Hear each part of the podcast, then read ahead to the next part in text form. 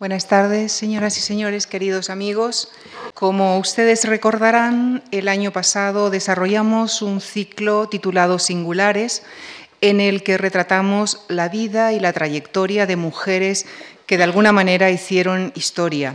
Con ese mismo espíritu, este año seguiremos desarrollando otros ciclos, otras conferencias, como la de esta tarde, a cargo de la compositora Consuelo Díez, a quien agradecemos que haya aceptado nuestra invitación. Consuelo Díez estudió en el Real Conservatorio de Madrid, obteniendo los títulos superiores de composición, piano y teoría de la música. Licenciada en Historia del Arte por la Universidad Complutense, es doctora en Artes Musicales y Master of Arts en composición por la Hart School of Music de la Universidad de Hartford en Estados Unidos. Su trayectoria profesional ha merecido numerosos premios nacionales e internacionales y entre los nacionales mencionamos algunos de ellos. El Premio Nacional Ignacio Morales Nieva por su trayectoria profesional y el Premio Dulcinea de Castilla-La Mancha. Ha representado a España en diversos foros internacionales y es colaborador habitual de Radio Nacional de España y Televisión Española. Sus obras están presentes en más de una treintena de grabaciones discográficas. Ha colaborado en varios libros y es autora de numerosos artículos de su especialidad. Actualmente es directora del Festival Internacional de Música de La Mancha, Toledo, y asesora de música de la Consejería de Cultura de la Comunidad de Madrid. Esta tarde y paralelamente al ciclo de conciertos titulado Compositoras que estamos mm, desarrollando, Consuelo Díez, centrándose en la figura de Fanny Mendelssohn, hará también un recorrido por la trayectoria de otras compositoras de diversos países y épocas. Con nuestro agradecimiento les dejo con ella, con Consuelo Díez. Muchísimas gracias. Bueno, muy buenas tardes a todos. Muchísimas gracias por estar aquí acompañándonos. Eh, lo primero que quiero dar es las gracias a la Fundación Juan March y a todo su personal que, como siempre, pues, eh, me han tratado con sumo cariño y con ilusión y con entusiasmo, que eso es algo que se agradece siempre. Así que gracias por invitarme eh, una vez más y pasamos un poco al tema que nos ocupa. Me pidieron que les hablase de una figura femenina en el campo de la composición y de ahí extrapolase eh, bueno, pues otras figuras, otros momentos y otros trabajos. Entonces, lo que yo he planteado es un recorrido por diversas compositoras históricas y actuales, tanto de España como de fuera de España, centrándome en la figura de Fanny Mendelssohn como compositora de talento y de cierto renombre dentro de la historia de la música occidental, enmarcada en el romanticismo alemana y hermana de Félix Mendelssohn. Posteriormente situaré nombres eh, de distintas compositoras eh, en otros países que no son España, en sus épocas, y, eh, y posteriormente pues, hablaré de compositores españolas, históricas y actuales. Yo llamo históricas a todas aquellas que nos han precedido, y eh, actuales pues a las que viven en este momento en España, trabajan y están produciendo música habitualmente. ¿no? Así que de lo que se trata es de dar visibilidad a todos estos nombres que vamos a tratar, porque muchas veces por unas causas o por otras, pues o bien se ha pensado que era un hombre y eso en algunas ocasiones ha sucedido, y en otros pues simplemente se ha silenciado el trabajo, entonces pues no se conocen eh, algunos de los nombres o muchos de los nombres que yo voy a citar aquí esta tarde. De todas las maneras, también tengo que decir que hay muchísimos compositores españoles, ya centrándome en España, muchísimos compositores españoles históricos que tampoco conocemos el apellido siquiera, ya no la obra, sino incluso el apellido. ¿no? O sea que tenemos mucho que hacer porque hay un repertorio amplísimo en el patrimonio musical español que la verdad es que no se escucha muy a menudo. Así que en eso tenemos muchísimo que trabajar los músicos para hacerlo visible y que se oiga. ¿no? Bueno, pues eh, yo empezaré por eh, decir un poco que efectivamente hay nombres que se han oscurecido por alguna razón eh, o que se pensaba que era un nombre como por ejemplo el caso de Cécile Chaminade, que es una compositora francesa, y esto lo hago un poquito como introducción. Eh, pues porque se ponía en los programas, en muchos programas mm, se pone C. Chaminat y claro, nadie sabe si es Carlos o cualquier otro nombre de un hombre, ¿no? Con lo cual, yo, a mí sí me gusta especificar los nombres porque ahí es donde vemos donde hay una mujer, ¿no? O sea que ahí, en fin, hay que ser detallista también para hacer los programas de los conciertos. Eh, Jostein Garder, un escritor finlandés que tuvo mucho éxito con un libro en el que explicaba la filosofía, eh, decía que la mujer había estado históricamente reprimida como ser pensante y estoy completamente de acuerdo. Es decir, se le ha destinado a otros usos y a otras tareas dentro del mundo doméstico o dentro del mundo familiar, pero eh, el hecho es que compositoras ha habido siempre, durante toda la historia de la música ha habido nombres en los distintos siglos en los que la mujer ha estado componiendo musical, eh, ha estado componiendo obras musicales, y lo que pasa es que no han eh, aparecido en los libros de historia. Esta es una de las razones por las que eh, hay mayor desconocimiento alrededor de las mujeres compositoras y todavía hoy pues, se nos sigue preguntando esto de, ah, pero compositoras, ¿ha habido compositoras en la historia? Pues sí, sí, sí, ha habido muchas compositoras en la historia. ¿no? Entonces, eh, esto es algo que, que me gusta remarcar. O sea, ha habido compositoras en todos eh, los momentos eh, de nuestra historia y específicamente en España, por supuesto, también. Eh, con respecto a nuestra protagonista, Fanny Mendelssohn, que curiosamente tiene una inicial F igual que la de su hermano, porque su hermano se llamaba Félix, y ese es otro hándicap, porque a la hora de poner en un programa eh, la palabra Mendelssohn con la F delante, pues podemos dudar si están hablando de Félix o de Fanny. ¿no? Hombre, normalmente están hablando de Félix. Pero Fanny eh, fue un talento musical impresionante. Ella nació en Hamburgo en 1805 y, eh, y murió en 1847. Fue compositora y pianista, de hecho era bastante mejor pianista que su hermano y eh, nieta eh, de un filósofo alemán bueno, muy conocido que se llamaba Moses Mendelssohn, que entre otros pues, fue el que destacó mm, la diferencia entre Estado y religión, que fueran dos estamentos diferentes. ¿no? Y por tanto ella se, se educó en una familia que sí tuvo en cuenta eh, que ella fuese una persona culta y educada en distintas disciplinas, cosa que no era nada habitual en ese momento.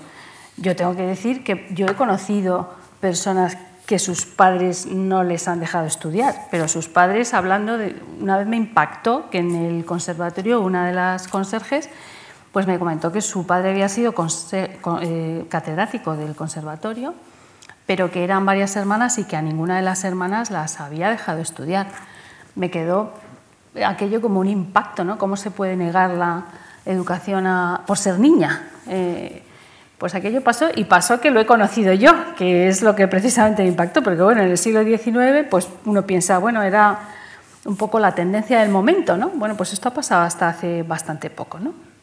Entonces, como digo, era una familia muy culta, muy eh, volcada en las artes y desde pequeña ella se perfiló como un prodigio musical. De hecho, su madre decía que había nacido con los dedos para tocar fugas de Bach, que son bien complicadas de tocar, eh, como queriendo decir que tenía unas dotes portentosas. ¿no? Así que eh, eh, ella estudiaba como su hermano, de ella, tenemos muchísimos escritos, nos han llegado muchísimas noticias de lo que hacían ella y su hermano porque escribía un diario y que lo mantuvo durante años y años y de ese diario y de sus cartas, de su correspondencia, hemos tenido muchísima información, no solo de ella, sino también de la actividad de Félix. Así que, que de otra manera no la hubiéramos tenido, por supuesto. Así que pues en, en, ese tipo de escritos pues cuenta que se levantaban a las 5 de la mañana y estaban estudiando hasta altas horas de la tarde y, que había una tradición familiar desde la época de su abuelo pues de, ser una casa en la que el estudio era primordial. ¿no? Y bueno, aunque el, destino era ser buena esposa y ama de casa, pues sí que eh, gozó de esta, de esta educación.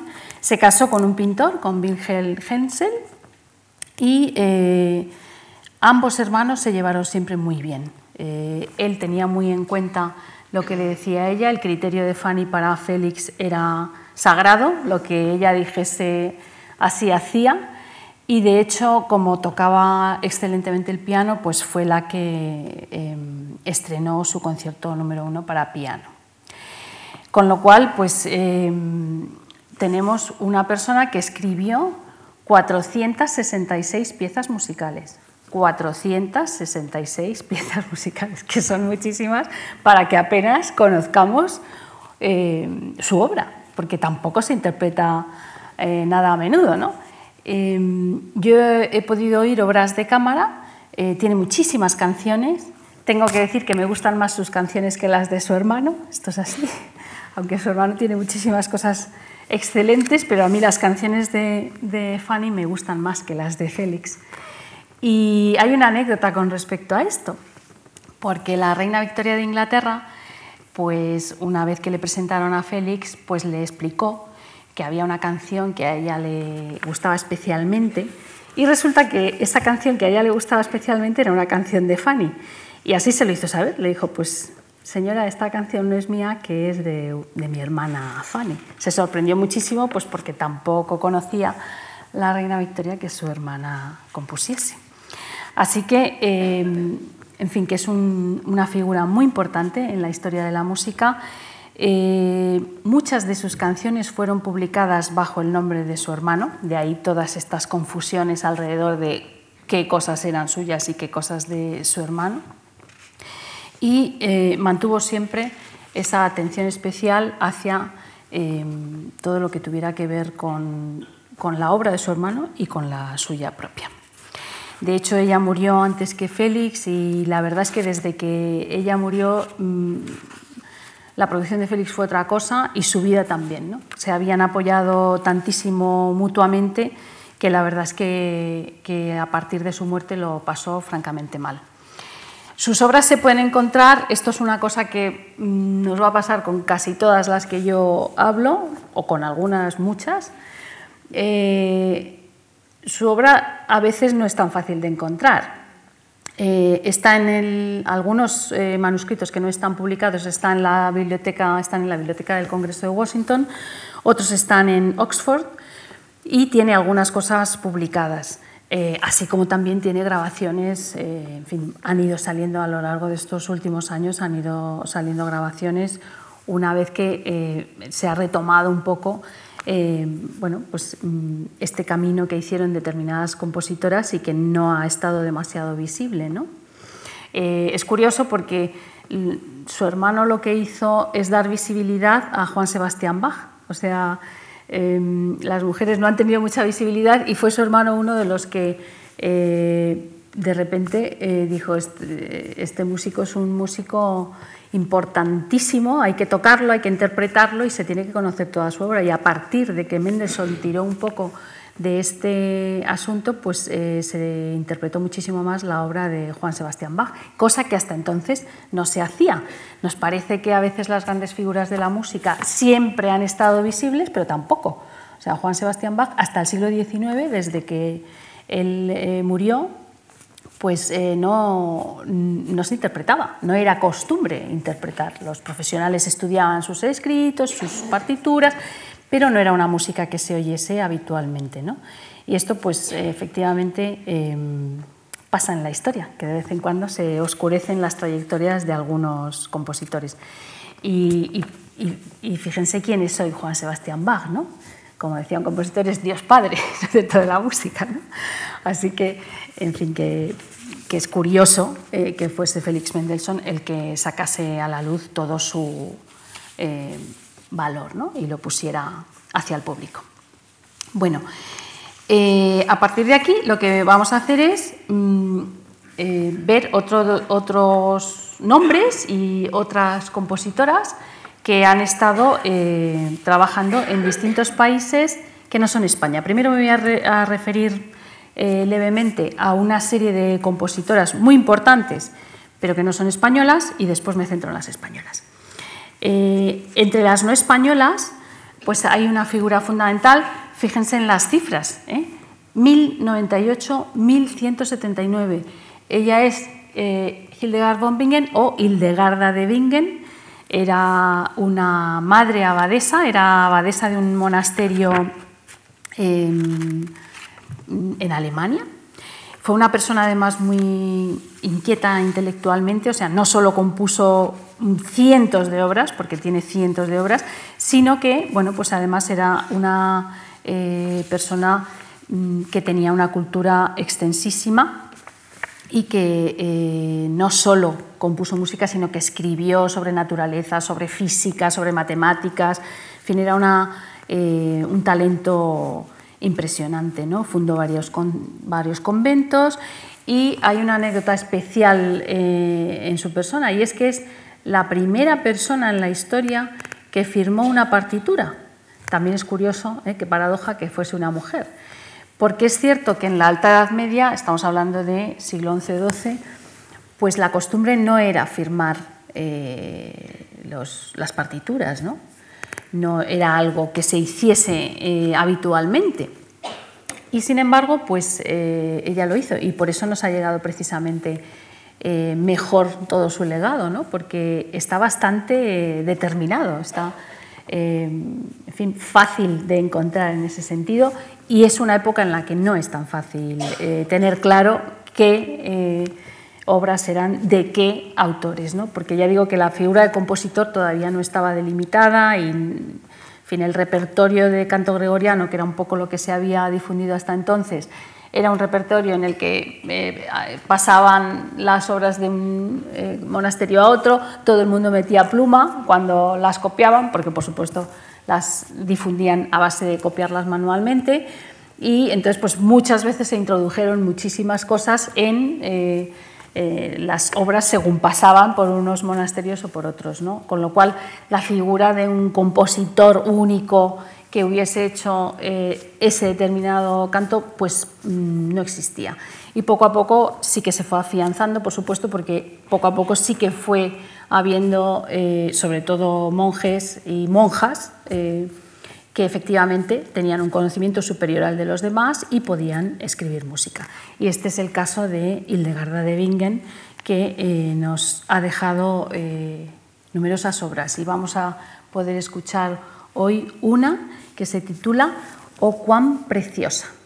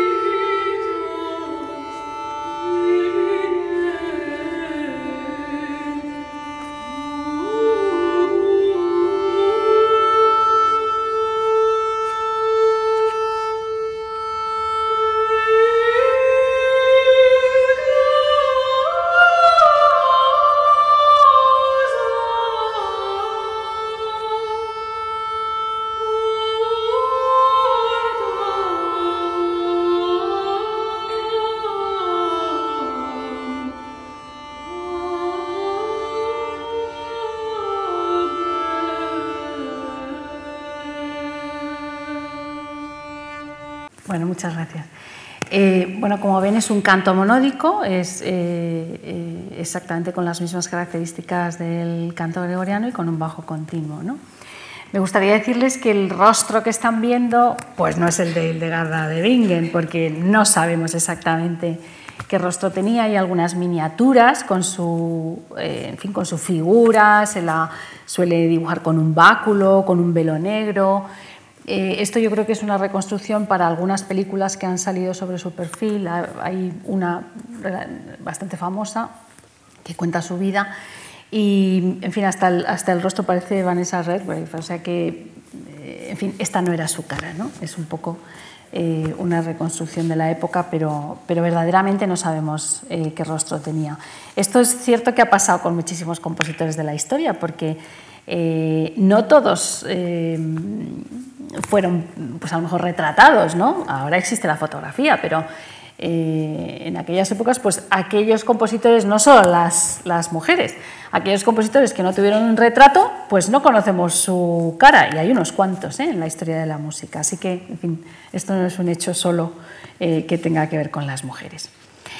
Posteriormente a ella, figuras conocidas en Europa son, por ejemplo, en Italia, Bárbara Strozzi, que vivió en el siglo XVII, e Isabella Leonarda, las dos son dos compositoras italianas del siglo XVII, muy conocidas y, ahora poco interpretadas. Eh, posteriormente, entre el siglo XVII y XVIII, otro nombre que debemos destacar es Elisabeth Jacquet de la. Esta es una parisina, es una compositora francesa que vivió a caballo entre el siglo XVII y principios del XVIII. Tiene obras para órgano, cantatas, sonatas, eh, mucha música de cámara, en fin, fue una persona eh, bastante conocida. Eh, la tildaron de la mejor compositora europea del siglo XVII y, bueno, ella procedía de familia de músicos porque su padre era constructor de órganos y pudo tener esa educación musical que muchas otras niñas, por supuesto, pues no tenían. Así que esta es una compositora también muy importante en Europa eh, en estos siglos. Después pasamos al siglo XVIII-XIX y está Clara Wieck, que hay quien la llama también Clara Schumann, porque era la esposa de Robert Schumann, y eh, le ha pasado un poco lo que a Fanny, era una pianista excepcional. Clara Wieck además fue una concertista excelente que dio giras por toda Europa y, en fin, por supuesto, tocaba muchísimo mejor que su marido, sin duda y estrenó muchísimas de sus obras. También se dice que muchas de las obras que están firmadas bajo el nombre de Robert Schumann no eran de Robert, sino que eran suyas. Y eh, en esta práctica habitual de eh, que las mujeres para editar eh, lo hacían bajo nombres de familiares, maridos, hermanos, etcétera, pues eh, también se especula con, este asunto eh, alrededor de las obras de Clara Wieck, que compuso sobre todo para piano. Ella además era una grandísima eh, improvisadora, es decir, que tenía la capacidad de improvisar sobre las obras, sobre todo sobre las obras de su marido, sin, sin, tener nada escrito delante, ¿no? lo que se llama improvisar sobre un tema X que fuese suyo, pero que ella improvisaba alrededor. ¿no? Posteriormente tenemos que citar a dos hermanas muy importantes que son Nadia y Lili Boulanger. Eh, estas son francesas también. Eh, Lili fue la que más producción eh, tuvo, hizo muchísimas obras y Nadia se especializó en, enseñanza. Fue la profesora de todos los grandes compositores de finales del 19 y principios del 20. De hecho, en Estados Unidos todo aquel que se preciase tenía que venir a Europa a estudiar con Nadia Boulanger a, París. Así que eh, se convirtió en, el gurú de, los profesores de composición de la época y bueno, pues, eh, sus alumnos. Eh, se cuentan por, por, centenares, ¿no? tenía muchísimos alumnos. Otra, eh, otro personaje muy conocido del siglo XIX y principios del XX es, es, una latinoamericana, una venezolana que se llamaba Teresa Carreño, que era también una pianista excelente, pero componía. Esto es una cosa que nos vamos a encontrar muchas veces a lo largo de la historia. Muchísimas mujeres han compuesto música, pero para la historia han quedado solo como intérpretes, no, como compositoras. ¿no? Y bueno, esto se ha silenciado, es, es, así, es un hecho. Hay muchísimos libros en los que no se especifica pues, que Clara Vick escribía o que Fanny escribía o que Teresa Carreño escribía, y sin embargo sí lo hacían. Eh, hoy en día mm, en Venezuela se la venera porque era una persona muy... Eh, conocida en la época, tiene un museo, tiene el mayor complejo eh, de auditorios que hay en Caracas, se llama eh, Teresa Carreño. Yo he tenido el honor de tener obras de orquesta eh, interpretadas allí, es una maravilla de recinto. Y, la verdad es que sí que se la, en fin, en su país es una, es una personalidad, ¿no? Sí que desde luego tiene visibilidad. Y después, pues por ejemplo, ya eh, entramos en el siglo XX, XXI y ahí hay un montón de nombres.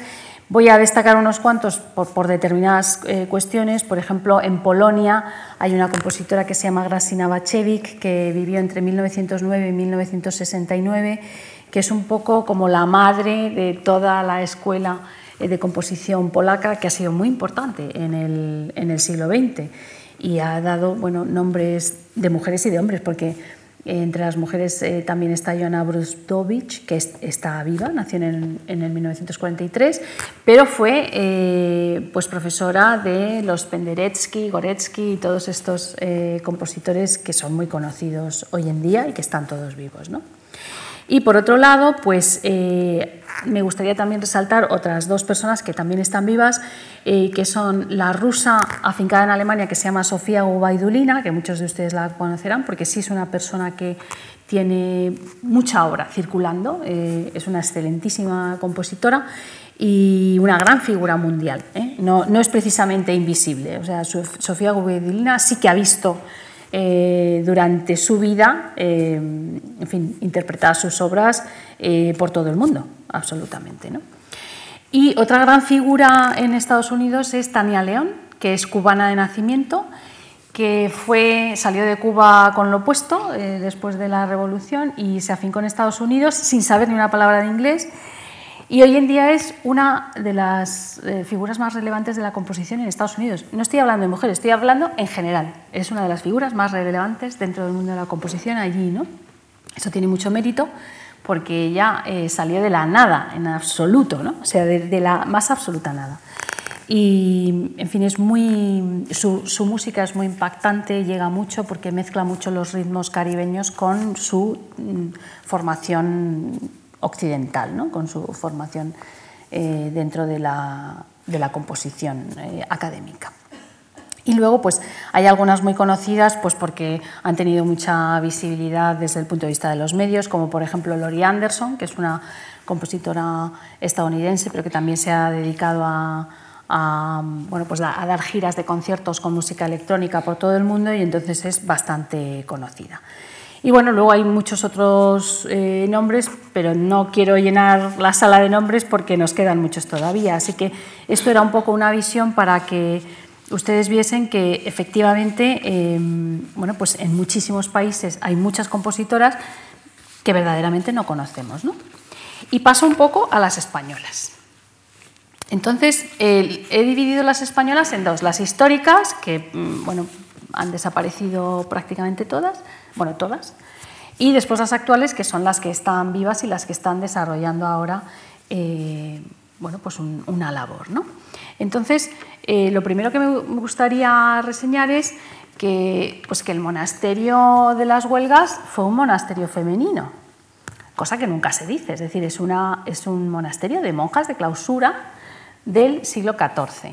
Y en él se, llevó a cabo el Códice de las Huelgas, que es un códice, códice llamamos los músicos pues a una antología de obras eh, recopiladas en un libro enorme que se llama Códice. Bueno, pues el Códice de las Huelgas, que es uno de los mayores tesoros que tenemos de la Edad Media, de toda la historia, quiero decir que eh, es conocidísimo en todo el mundo, porque además es el único manuscrito polifónico. ¿Qué quiere decir esto? Que es un manuscrito en el que hay canciones a varias voces, no solo en una voz, como hemos escuchado la obra de, de Hildegarda de Bingen, sino que eh, hay varias voces en algunas de las, de las obras que están reflejadas en este códice, con lo cual toma una importancia capital. Entonces, eh, este códice de las huelgas, que hay un pequeño ejemplo de una de las partituras que está en él, bueno, pues em, hay, un montón de distintas partituras que, que, pertenecen a diferentes autorías, pero sí que se puede adscribir algunas de las piezas a una compositora, que fue la abadesa María González de Agüero, y luego, eh, por cómo se desarrollaba la vida en, estos monasterios, pues había la figura de lo que se llamaba cantoras, cantora en cada eh, monasterio, que era como la persona que, por supuesto, religiosa, eh, también monja de clausura como las demás, pero que había tenido una educación eh, musical muy importante y entonces era la que enseñaba música al resto de las monjas que vivían en el mismo monasterio. Y entonces estas cantoras eran como las directoras musicales del monasterio, ¿no? Entonces arreglaban eh, partituras que les llegaban eh, de otros monasterios, componían himnos, eh, copiaban repertorio que les llegaba y que utilizaban después para sus oficios litúrgicos. En fin, era un poco la figura de director musical dentro del monasterio. Y por supuesto, el monasterio de las Huelgas pues tenía tuvo un montón de cantoras a lo largo de los siglos que fueron las que, entre otros, eh, eh, completaron todo este códice de las huelgas eh, famosísimo. ¿no? Entonces, ya digo, este, este códice es importantísimo, fue descubierto en 1904, en 1904, o sea, también es hace bastante poco, por los monjes benedictinos del monasterio de Santo Domingo de Silos. Y bueno, pues después se han hecho pues, diversos estudios, transcripciones, etcétera, para ponerlo a la interpretación. ¿no? De hecho, pues sí que, se, sí que se escuchan bastantes obras del Códice de las Huelgas en conciertos, pero muchas veces no se dice que el monasterio de las Huelgas era un monasterio femenino. O sea que cuando dicen, ah, pero si compositoras no ha habido, pues, pues, pues en el siglo XIV en Burgos había un monasterio en el que efectivamente se, compuso muchísima música. ¿no? Eh, después de este, de este códice, y no pongo rostro porque aquí no tenemos absolutamente ninguna referencia de ningún tipo, pues en los siglos posteriores, siglo XV, siglo XVI, el Renacimiento fue un siglo no demasiado eh, bueno para la producción musical, no, sabemos por qué, a lo mejor es que no hemos encontrado las maravillas de, ese momento, pero, pero en este sentido no hay tanta información. Eh, pasamos así al siglo XVI y otra monja que se llamaba Gracia Baptista, que también era eh, bueno, pues religiosa. Mm, conocemos su existencia un poco por casualidad, porque una de sus obras estaba editada en un libro muy famoso que se llamaba Libro de Cifra Nueva de Luis Venegas de Inestrosa, que eran eh, libros que, que eh, bastante usuales en los que se recopilaban una serie de obras de distintos autores y para que se interpretasen en distintos sitios, ¿no? Eran como antologías de distintas obras de distintos autores. entonces ahí precisamente hay un himno que se llama Conditor Alme, que eh, pues era de Gracia Baptista y está firmado y por eso sabemos que era una de las religiosas que probablemente tuvo una eh, producción importante, pero solo nos ha llegado, entre, entre otras pocas, esta obra. También tuvo mucha importancia en este siglo Sor Juana Inés de la Cruz, que se le llama la monja de, México porque eh, estuvo en México prácticamente toda su vida.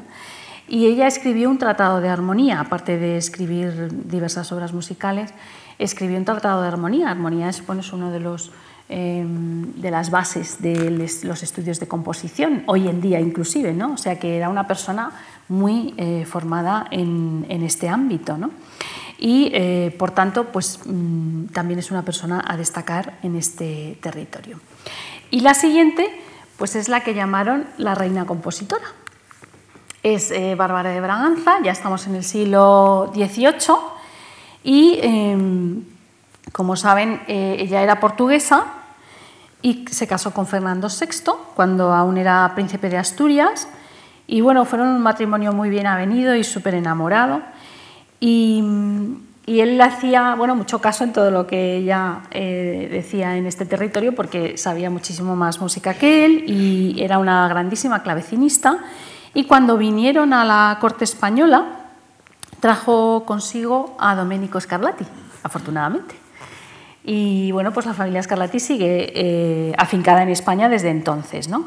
Él fue su profesor de clave y también su profesor de composición. Así que eh, María Bárbara pues fue una enorme mecenas de todo aquello que tenía que ver con la composición en aquellos años. ¿no? Era una mujer muy culta, eh, sabía hablar seis idiomas, con un carácter muy agradable y en fin, eh, siempre estuvo em, protegiendo a los músicos y a los compositores. Ella fue también la que protegió al famoso cantante que se llamaba, vamos, el sobrenombre era Farinelli, su, nombre era Carlo Broschi, pero se le, se le, conoció en la corte como Farinelli y es, bueno, pues es uno de los, de los castrati, ¿no? es, es, es un, lo que ahora llamamos contratenor pero que eh, se les castraba para que tuvieran una voz aguda. Qué barbaridad, pero así es como se hacía. Ahora se, logra esa tesitura a base de técnica y a base de estudio, pero en aquella época pues, pues lo hacían eh, de esta manera y Farinelli fue un intérprete conocidísimo en la corte de, de Fernando VI y María Bárbara de Braganza y, en fin, ella fue la promotora del convento de las Salesas Reales y, eh, bueno, pues murió relativamente joven y dicen que desde que ella murió, pues eh, su marido entró en una especie de, estado de locura, ¿no? Eran, bueno, una pareja muy especial, muy bien avenida. La siguiente, la siguiente es Mariana Martínez, Mariana Martínez es también una figura que está bastante reconocida eh, actualmente porque se han encontrado, no toda su producción, porque hay muchísimas cosas perdidas, pero bueno, hay bueno, una parte importante de su producción que, ha llegado hasta nuestros días, ¿no? cosa que no es tan fácil después de todos los avatares que, han pasado desde eh, esas fechas. ¿no? Ella fue hija de un diplomático español que se exilió por motivos, él era partidario del archiduque Carlos y entonces en la guerra de sucesión española pues se exilió porque, claro, él estaba en el bando perdedor y salió de España. Y eh, primero estuvieron en Nápoles y después eh, se afincaron en Viena. Y en Viena fue donde Mariana, que era una niña entonces, tenía como nueve o diez años, pues empezó a, conocer em, en la casa de su padre, que era una persona muy cercano a toda la, todo el aspecto cultural de la ciudad, pues allí conoció pues, a Mozart, a Beethoven, a Martín y Soler, que era un compositor de la época español, valenciano, que tuvo muchísimo predicamento y de hecho era tan conocido o más que Mozart en la época, eso tampoco se dice, pero eso fue así. Y, bueno, pues Mariana se educó musicalmente, fue alumna de Haydn, por ejemplo, de Franz Joseph Haydn, y eh, se educó en este ambiente, ¿no? en un ambiente muy cosmopolita y muy especializado eh, en composición musical. ¿no? Eh, fue Haydn precisamente el que la, eh, animó a que compusiese y a que, en fin, a que se dedicase a, todo esto. ¿no? Entonces estuvo muy relacionada, eh, dio clases de clave, hizo una academia, eh, en fin, Haydn la llamaba la pequeña española. Y bueno, pues fue también cantante y, bueno, pues para dar una idea de la fama que tuvo en su día, pues perteneció a la Academia Filarmónica de Bolonia que es una academia a la que solo pertenecían las grandes figuras. Mm, para que nos hagamos una idea, Mozart estaba también como académico en la, en la Academia Filarmónica de Bolonia, pero no cualquiera. ¿eh? O sea que Mariana fue una figura muy importante de la época. Y bueno, pues nos han quedado eh, bastantes obras. Ella hizo alrededor de más de 200 obras, más de 200 obras, nos ha quedado alrededor de un tercio de la producción. Y eh, y bueno, vivió hasta los 68 años de edad y por tanto, bueno, pues tuvo una vida bastante fértil y, fue bastante apreciada y conocida en su época. ¿no? Pasamos ahora a una serie de figuras que son más conocidas en la historia por mm, eh, su papel eh, dentro del campo de la interpretación que eh, el que tuvieron en el campo de la composición. Pero eso no quita que fueran grandísimas compositoras. Ella es María Felicia García que vivió bueno, pues en, un año muy emblemático para nosotros, porque en 1808 hasta 1836 murió jovencísima, murió a los 28 años, y eh, se la conoce como la Malibran, porque se casó con, con un señor que se apellidaba así, y entonces ah, se la conocía más como la Malibran que como María Felicia García. Era hija de un famosísimo tenor que se llamaba Manuel García, que también componía, y em, Casi toda su vida vivió en París, aunque se movía muchísimo por toda Europa, porque eh, María Felicia fue la primera grandísima diva, o sea, diva en todos los órdenes, ¿no? Era persona, pues eso, perseguida, eh, querida, por supuesto. Eh, se cuenta pues que tuvo actuaciones en las que tuvo que salir 28 veces a saludar. Viajó a Estados Unidos y en Nueva York, bueno, pues la trataron, pues eso, como si fuera la grandísima diva del momento y, en fin, tuvo muchísimo reconocimiento en vida. Y eh, bueno, pues se cuentan diversas historias. Mm, e, ella tenía una voz extraordinaria, pero decían que, el padre la había maltratado durante años para que lograse tener esa perfección ¿no? a, eh, a, la hora de interpretar y que, por ejemplo, la pegaba y, lloraba mientras seguía cantando, pero le decía a su padre que siguiera cantando y que eso le ayudó después a, tener papeles en el escenario en el que pues tenía que estar eh, pues, enormemente entristecida o llorando y ella podía cantar perfectamente llorando porque lo había hecho muchísimas veces. En fin, estas cosas mm, anecdóticas de, de, las historias de padres e hijos a veces cuando, cuando unos enseñan a otros. Y bueno, eh, se especializó en Rossini y luego sus composiciones fueron sobre todo mm, de cara a la voz, vamos, eh, para voz y piano o para grupos de cámara pequeños que tuvieran voz en ellos. Pero mm, me gusta resaltar que ella también componía, no solo cantaba, a pesar de que era una grandísima cantante. Bueno, la siguiente es su hermana, Paulina Viardot García otra vez toma el nombre de la persona con la que se casó eh, y vivió de 1821 a 1910. Eh, efectivamente, también era hija de Manuel García y también se dedicó, eh, como toda la familia, porque eran tres hermanos y también su hermano se dedicó al canto, los tres eran cantantes. ¿no? Estudió piano, por ejemplo, con Liszt, para que nos hagamos una idea del nivel en el que se movían. Y se casó con Luis Viardot, en 1840 y bueno, su casa era uno de esos salones románticos en los que pues se oía muchísima música y, en fin, y había un ambiente siempre musical, ¿no? Se reunían distintos compositores, ella estaba en el círculo de Chopin, por ejemplo, estrenó muchas de las obras que Chopin eh, escribió eh, para ella, en fin, eh, tenía un círculo intelectual alrededor muy importante y eh, cuando se retiró de los escenarios pues fue profesora en el Conservatorio de, París. Tuvo cuatro hijos y también eh, tuvo una hija compositora que se llamaba Luisa Paulina Henrietta y también fue una conocida compositora en la época. Eh, Paulina también hizo muchas obras para voz, es la mayoría de su repertorio tiene que ver con esto pero bueno, pues se escribió operetas, se escribió fantasías eh, teatrales, en fin, hizo bastantes obras relacionadas con el teatro musical, ¿no? Y también fue una figura en su tiempo muy conocida, ¿no? Muy también reconocida. Bien. La siguiente, y bueno, he puesto esta fotografía que es ya de su vejez, pero hay algunas eh, fotografías también de su juventud, era una eh, mujer guapísima en su juventud.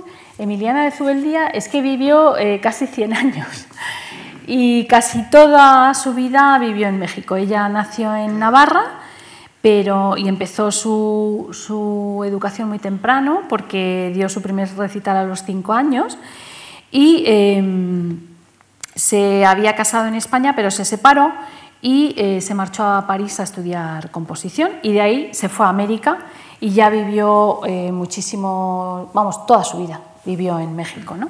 Primero estuvo en Nueva York en los años 30, en 1930, y eh, allí conoció a Andrés Segovia y a Nicanor Zabaleta, y em, posteriormente pues, em, conoció a Augusto Novaro, que era un científico y músico mexicano muy conocido entonces, y bueno, pues eh, ahí entabló una relación importante con él y se, se mudó a México.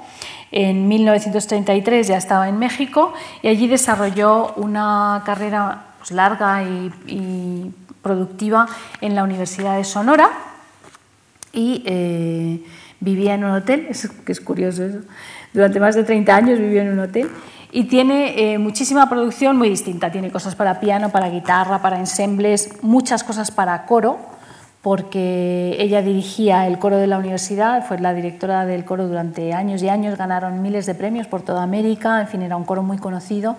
Y también escribió eh, obras litúrgicas y obras para orquesta.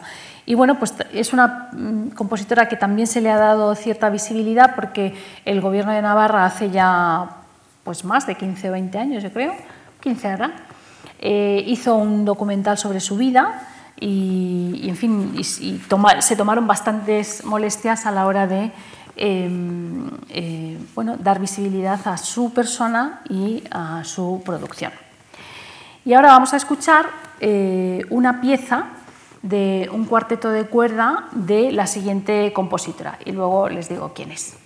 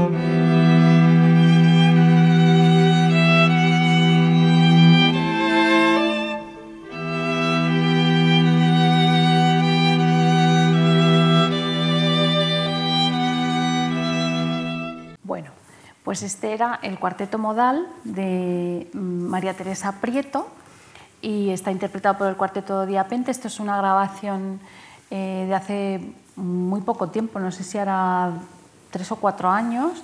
Eh, yo tengo el gusto de compartir una obra en el mismo disco en el que está María Teresa Prieto. Eh, el cuarteto de Diapente es un cuarteto madrileño que ha dedicado bastante de su tiempo a dar visibilidad a determinadas compositoras.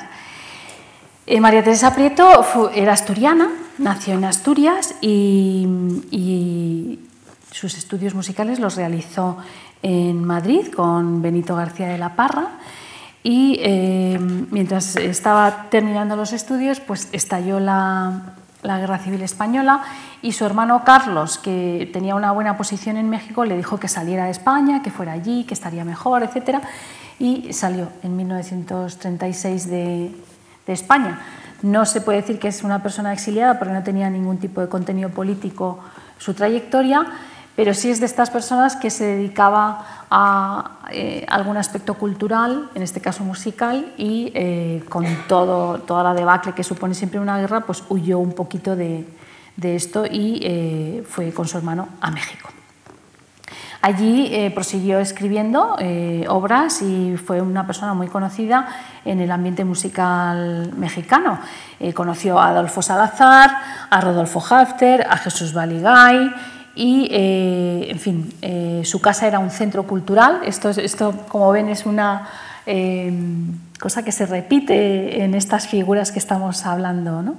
Em, su hermano, Carlos Prieto, era una persona que ayudó mucho a muchas personas que vinieron de España, exiliados o no, a México, y eh, su casa era un centro intelectual de, reunión. Allí ella dio clases con Manuel Ponce, el compositor destacado mexicano, y em, la figura de María estuvo muy presente en la música mexicana desde los años 40, 40-50. Eh, se interpretaba muchísimo su música, de hecho tiene muchas obras para orquesta porque allí eh, muchas veces las orquestas mexicanas hicieron sus obras. Por ejemplo, Carlos Chávez, el famoso compositor, al frente de la Orquesta Sinfónica de México tocó sus obras en, numerosas ocasiones y estrenó además eh, obras suyas. ¿no? Una relación también tuvo con Rodolfo Halfter, muy cercana. ¿no? y ella acudía bastante eh, asiduamente a su casa y tenía clases privadas con él y le introdujo en la composición dodecafónica. Pero no, no fue una técnica en la que ella escribiese mucho, pero eh, le ayudó a, bueno, a redondear un poco su formación. ¿no? Y falleció en 1982, muy lejos de su pequeña Asturias, porque no volvió a España en fin, eh, fue feliz en México con la trayectoria y con el reconocimiento que tuvo allí. ¿no? Y aquí pues también ha sido interpretada bueno, pues en estos últimos 15 o 20 años, que es un poco eh, el momento en el que, en el que han salido a la luz algunas compositoras eh, que antes pues, no conocíamos. ¿no? Esta era María Teresa Prieto y la siguiente es Rosa García Ascot que nació, como ven, en 1902. Ella es madrileña, también vivió muchísimos años, fíjense, eh, vivió 100 años, murió aquí en Madrid y era compositora y pianista, excelente pianista, fue alumna de Falla, de hecho mm, es de los pocos alumnos verdaderamente alumnos, porque se dice que, por ejemplo, Ernesto Hafter fue alumno de Falla, bueno, no fue exactamente alumno, pero bueno. Mm, Rosa García Ascot fue alumna de Falla y eh, era la única mujer de un grupo de compositores conocido como el Grupo de los Ocho, en el que estaban, por ejemplo, Julián Bautista, Ernesto Halfter, Rodolfo Halfter, Juan José Mantecón, Fernando Remacha, Salvador Bacarís y Gustavo Pitalúa. Ella se casó con otro compositor que se llama Jesús Baligay, que lo hemos citado anteriormente, y em, y, fue un exponente de la escuela de Falla. ¿no? Fue la última de sus discípulas. También estudió con otras dos figuras eh, de la música española, como eran Felipe Pedrel y eh, Enrique Granados. tuvo muchísima actividad como concertista. Eh, de hecho, fue una de las personas que estrenó las noches en los jardines de España y los ensayos los hacía con el maestro Falla a dos pianos. ¿no? Entonces eh, ella también tuvo una mm, importante producción eh, en México porque salieron en 1936 ella y su marido eh, al exilio y se asentaron en México, pero volvieron a España. En 1965 volvieron a España y bueno, pues desde entonces ya vivió aquí hasta su muerte y una de las dificultades que tenemos a la hora de programar, y digo tenemos porque yo muchas veces lo he intentado y no es nada fácil, para programar obras de Rosa García Ascot es precisamente dónde encontrar sus partituras. ¿no? Eh, desafortunadamente su familia no colabora demasiado, o no sé si ahora lo hace, pero desde luego yo veces que, he intentado, pues ha sido francamente complicado. Eh, lo hemos hecho a través de otros músicos que conocían tal obra y entonces podíamos programar esa obra, pero yo una vez busqué una obra suya y no fui capaz de encontrarla. Un problema en el que nos encontramos en España en general, y esto es ahora mismo también, es la falta de ediciones. Es decir, hay muchísima música escrita por grandísimos compositores y estoy hablando de ellos y ellas. ¿no? Por supuesto, ellas muchísimo peor, pero también les pasa a los hombres, que no están editadas. Entonces, al no estar editadas, pues dependes mucho de que el legado con los manuscritos eh, de que se trate, pues esté en un sitio que se pueda divulgar, accesible y que los músicos lo puedan manejar. ¿no? Y eso mm, a veces es bastante complicado. Y si la familia que tiene eh, pues es todo ese, eh, toda esa producción, los manuscritos o lo que sea eh, del compositor no facilita la labor, pues es bien complicado interpretar las obras. Y esto es una de las cosas que pasa desafortunadamente con, con Rosa García Ascot. La siguiente compositora que veremos es Elena Romero. Elena Romero es una figura importantísima dentro de la dentro de la historia de la música española. Eh, nació también en años parecidos a Rosa García Ascot, eh, fue pianista, compositora, directora de orquesta y profesora de música. Y remarco directora de orquesta porque fue la primera mujer que, dirigió una orquesta en España, siendo española. Cosa nada habitual en aquellos momentos, ¿no? de principios de siglo. Eh, las dos profesiones más complejas dentro del mundo de la música para que se dé visibilidad a la mujer son los que yo llamo los puestos de mando, ¿no? la dirección de orquesta y la composición, porque estás diciendo lo que tienen que hacer otros. ¿no? Con lo cual, porque dentro de la interpretación ha habido durante toda la historia muchísimas mujeres, pero digamos que se las ha permitido o se las ha dado mayor visibilidad eh, a que estuvieran en esos campos de la interpretación más que en el de la dirección o en el de la composición. Y Elena Romero le destaca precisamente por esto. Ella fue eh, alumna de Ataulfo Argenta y, bueno, dio su primer concierto a los 12 años en el Círculo de Bellas Artes, aquí en Madrid. Estudió también con Joaquín Turina, hablaba italiano, inglés, ruso, francés y alemán. Vivió en el barrio de Prosperidad, que no está muy lejos de aquí, con sus padres y, em, ya digo, fue la primera mujer al frente de una orquesta sinfónica en España. Eh, por ejemplo, dirigió la Orquesta Sinfónica de la Radio Nacional, la Orquesta Ciudad de Barcelona, en fin, las orquestas que había en aquellos momentos en España. ¿no? Compuso 65 obras, que es un corpus importante, ¿no? y eh, fue colaboradora, por, ejemplo, de la revista Ritmo, que es una revista especializada en música que sigue circulando, por supuesto, en este momento. ¿no?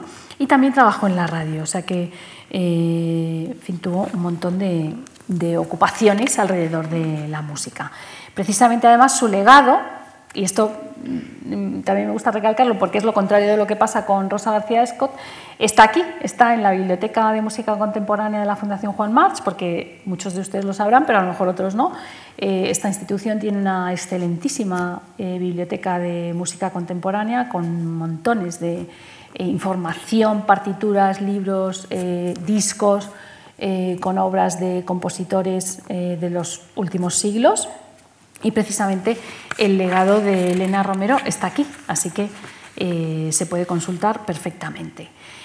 uno de sus hijos tuvo varios hijos, varios abortos, la pobre tuvo una vida en eso tremenda. ¿no? Y uno de sus hijos hizo una biografía preciosa que la pueden encontrar, yo no me voy a extender mucho porque me paso de hora, pero la pueden encontrar en internet y es una belleza de, de biografía, ¿no? en la que cuenta un poco todas sus vicisitudes ¿no? alrededor de, tanto de sus cuestiones personales como de las cuestiones que tenían que ver pues, con la dirección y con la composición.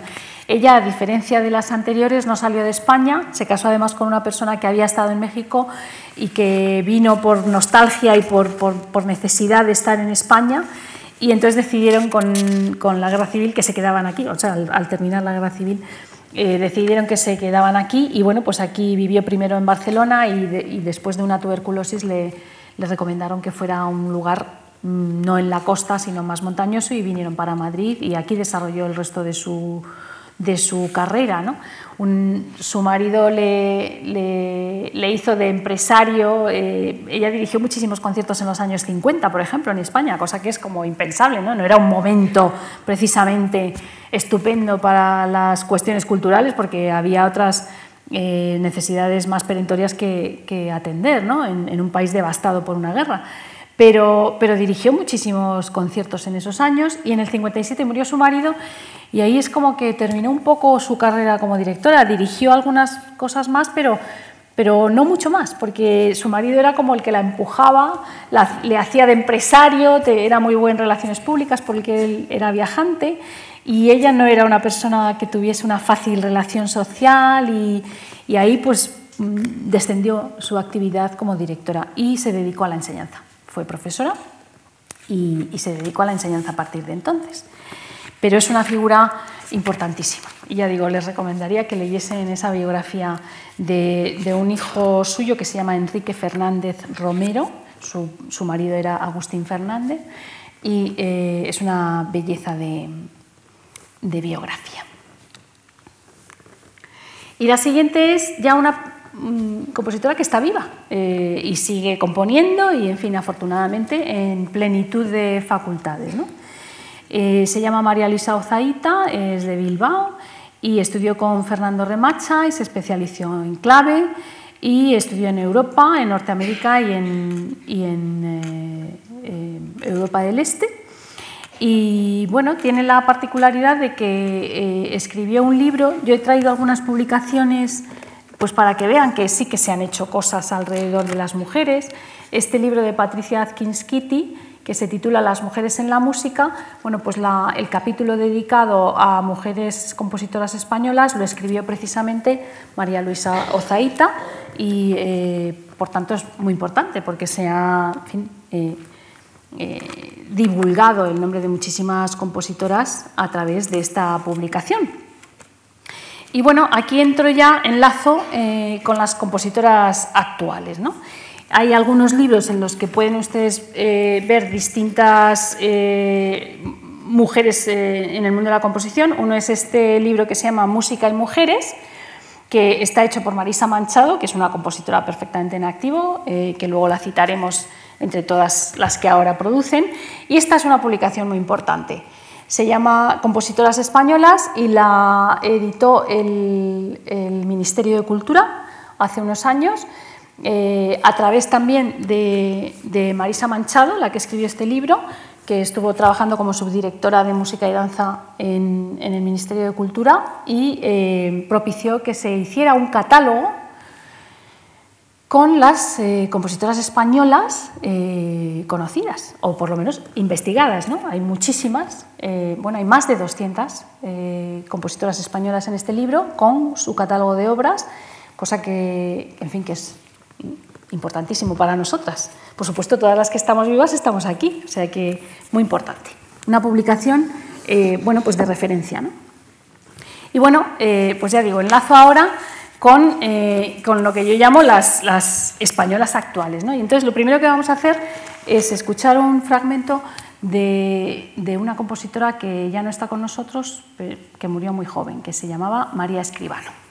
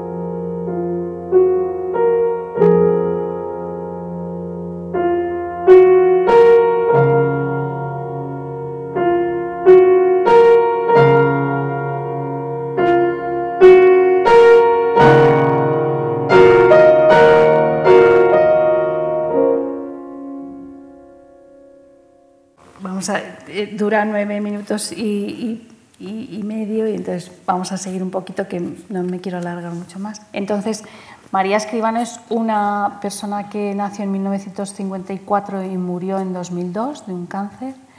Maravillosa compositora, ya lo han oído. Y eh, anteriormente a ella me gustaría citar unas cuantas que eh, tienen más edad, como por ejemplo María Dolores Malumbres, que es nuestra decana ahora mismo, nació en 1934 y ella es eh, navarra. Después, eh, y lo voy a ir citando cronológicamente porque sí que son eh, compositoras que se escuchan en conciertos, no voy a decir todos los días, pero en conciertos de vez en cuando. ¿no? Y, por ejemplo, está Ana Bofil, que es barcelonesa, ella es arquitecto y también compositora y nació en 1944. En Barcelona también nació Merce Cap de en 1946. Algunos nombres probablemente les suenen. Teresa Catalán es la siguiente en edad. Eh, he hecho una, selección, ¿eh? hay muchísimas más. Históricamente también, hoy no me daba tiempo a citarlas a todas, por supuesto. Eh, Teresa Catalán nació en 1951 y ella es la primera mujer que ocupó una cátedra de composición en un conservatorio español, por ejemplo. En edad le seguiría eh, María Escribano, de la que hemos oído la obra para piano que se titula Quejío. Eh, María Escribano fue una, en fin, un espíritu maravilloso, eh, una bellísima persona además. Mm, escribió muchísimas cosas para cámara, también hizo eh, mucha música para teatro, porque ella, con una beca precisamente de la Fundación Juan March, y ya ven que he citado varias veces la institución, porque ha sido una institución que siempre ha estado apoyando y protegiendo la música, ¿no? con una beca precisamente de, esta institución, de la Fundación Juan March, estuvo estudiando en Francia tres años y, desarrolló eh, allí también estudios de teatro, no solo de música, y escribió muchísima música para teatro. Y en sus últimos años se especializó muchísimo en música para niños, hizo muchísimas cosas eh, específicas para los pequeños. Y la siguiente en edad eh, sería Marisa Manchado, que es la autora de este libro que, que yo les decía, y la impulsora del libro sobre compositoras españolas. Eh, Isabel Urueña eh, nació también por eh, esos años. La siguiente en edad sería Cruz López de Rego, que en este momento es la presidenta de la Asociación Mujeres en la Música. Tengo que decir que esa asociación, que se dedica un poco a dar visibilidad a toda la producción de compositoras mujeres, fue fundada por, precisamente por María Luisa Ozaita, que fue presidenta de esa institución hasta hace unos años y después han sido presidentas otras compositoras como por ejemplo Cruz López de Rego. Y ahora vamos a pasar a ver un, un vídeo de, de, una, de una obra mía que se titula Niña Valiente. Ah, no, perdón, esta se titula Rumores del Puerto.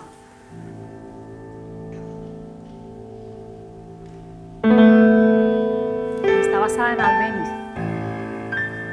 Música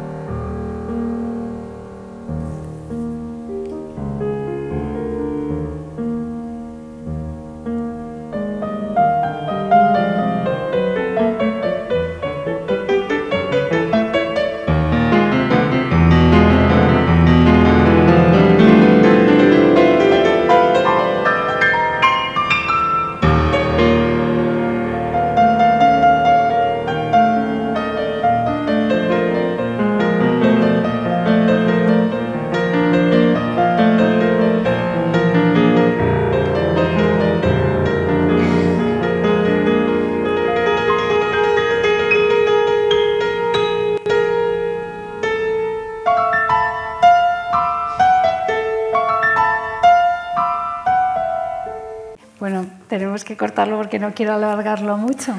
Eh, con esto lo que quería introducir es un poco eh, personas que ya están eh, alrededor de la edad en la que yo nací, ¿no?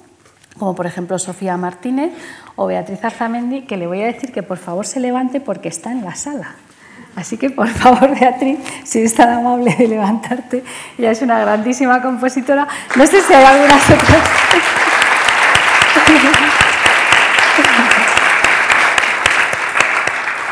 No sé si hay alguna otra compositora, yo es que he alcanzado a ver a Beatriz, pero por favor, si hubiese alguna otra que se levantase, es que no sé exactamente si hay alguien más en la sala, no veo bien con los focos. En fin, eh, mi cariño para todas las que estén aquí y que se dediquen a esto. Alrededor de eh, la fecha en la que nació Beatriz Arzamendi están Carmen Verdú, que es una compositora también excelente eh, que vive en Alicante y que ha fundado una escuela muy importante de composición junto con Javier Darias y son muy activos en, cuanto a alumnado y están sacando muchísimos compositores adelante. Mercedes Zavala, que fue presidenta de, la Asociación Mujeres en la Música después de María Luisa Ozaita. Lola Fernández, que es una compositora que ha hecho bastante música electrónica. Alicia Díaz de la Fuente, Carmen Fernández Vidal, fin, y ya voy deprisa, ¿eh? Eh, Sonia Mejías, Diana Pérez Custodio. Eh, Sonia Mejías, por ejemplo, ahora vive en Madrid, estuvo mucho tiempo fuera de España. Carmen Fernández Vidal es mallorquina, vive en Mallorca y trabaja en el conservatorio allí y es una persona muy inquieta también compositivamente hablando. Diana Pérez Custodio es profesora en el Conservatorio Superior en Málaga, doctora en composición también. Eh, Iluminada Pérez eh, está en Granada y lo, que quiero hacer ver es que no, solo estamos en Madrid, hay, muchas compositoras fuera de Madrid también. Iluminada Pérez eh, es de Badajoz, pero trabaja en Granada, en el conservatorio. María de Alvear, que está fuera de España y tiene mucha producción relacionada con mm, los vídeos, con música para, para videoartistas. Y, bueno, de las muy jovencitas, por Raquel Rodríguez, por ejemplo, que es una asturiana que ahora se ha afincado eh, en, Madrid también. Y bueno, como ya estoy cerrando, quisiera cerrar también con otro vídeo de una em, obra eh, mía que se titula Niña Valiente, que está eh, compuesta sobre un poema de Antonio Martín Carrillo, un poeta español.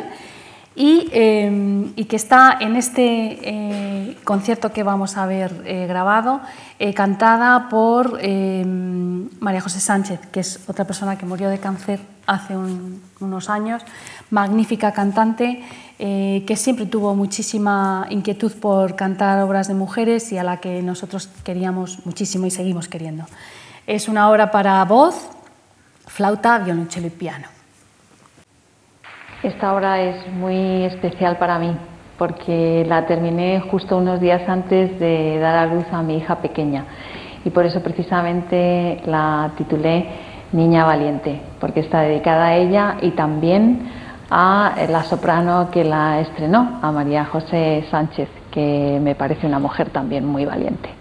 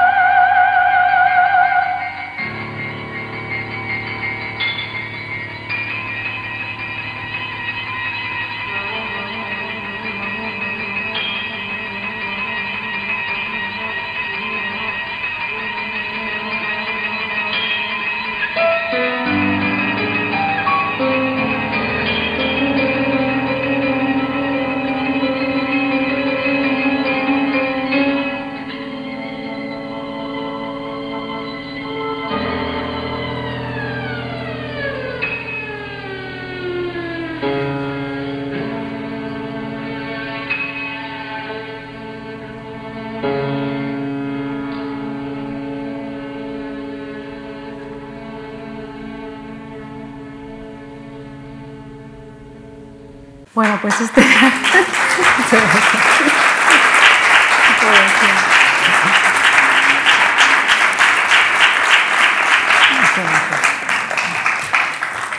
solo quería ya cerrar esto eh, diciéndoles que pienso que para las mujeres, en cualquier campo que analicemos, cualquier tiempo pasado fue siempre peor.